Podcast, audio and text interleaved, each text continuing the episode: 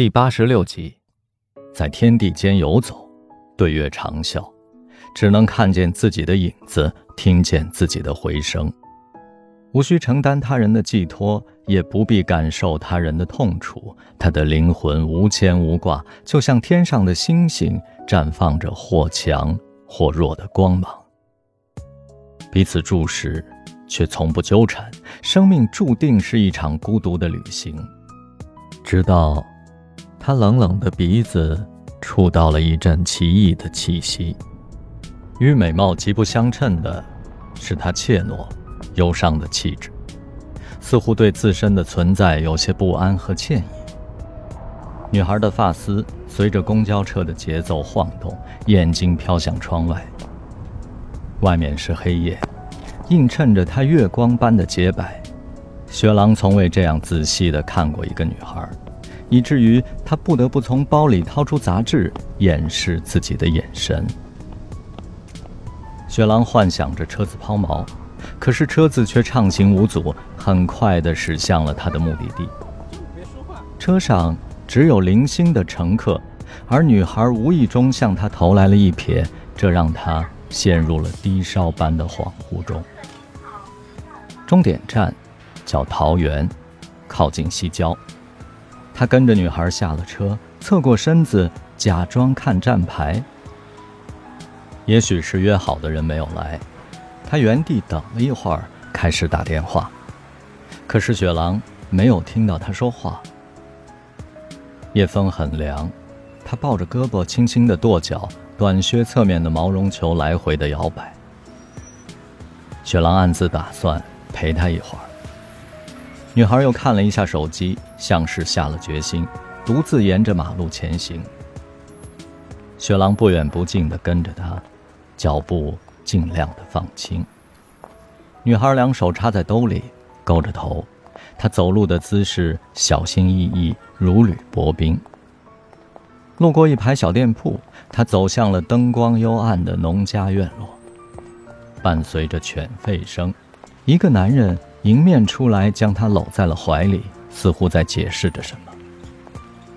雪狼以为他会发脾气，可是他顺从地依着那个男人往前走，甚至没有甩开那只讨厌的手臂。两个人和一只大黑狗消失在夜色中。雪狼发了会儿呆，掉头返回。在路过一家打样的音像店时，他看到门上贴着一张广告。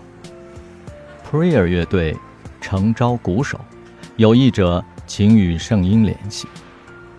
他抄下手机号，当即发了条应征短信。当雪狼走回车站的时候，已经错过了末班车。他舍不得打车，徒步走了十来站回到家，胃里空空的，可是心里却满满的。两周以后的一个下午。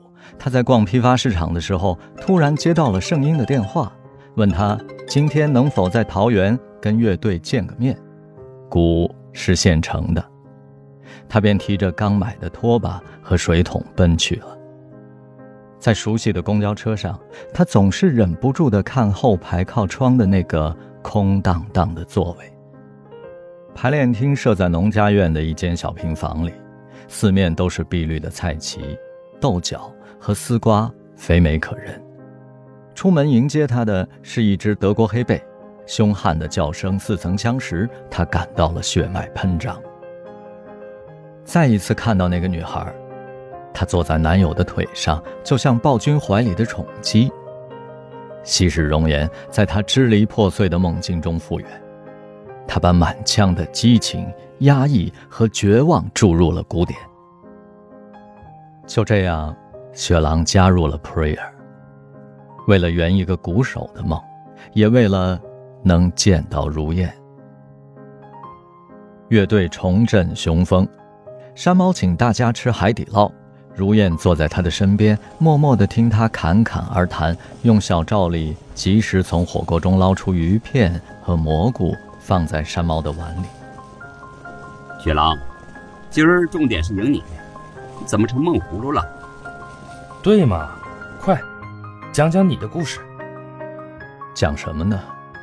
讲他为了追逐音乐梦想，退学后蜗居在摇滚村，过了十年猪狗不如的生活，还是讲他自费出版了一本诗集，亲戚朋友都送遍了，可家里还是堆不下，只好让收破烂的拖走，或是讲他活到而立之年，第一次动了真心，可对方却名花有主吗？哼，无名小卒，没有什么故事。他举起满杯的啤酒，一饮而尽。来吧，朋友们，为了遇见你们，干杯！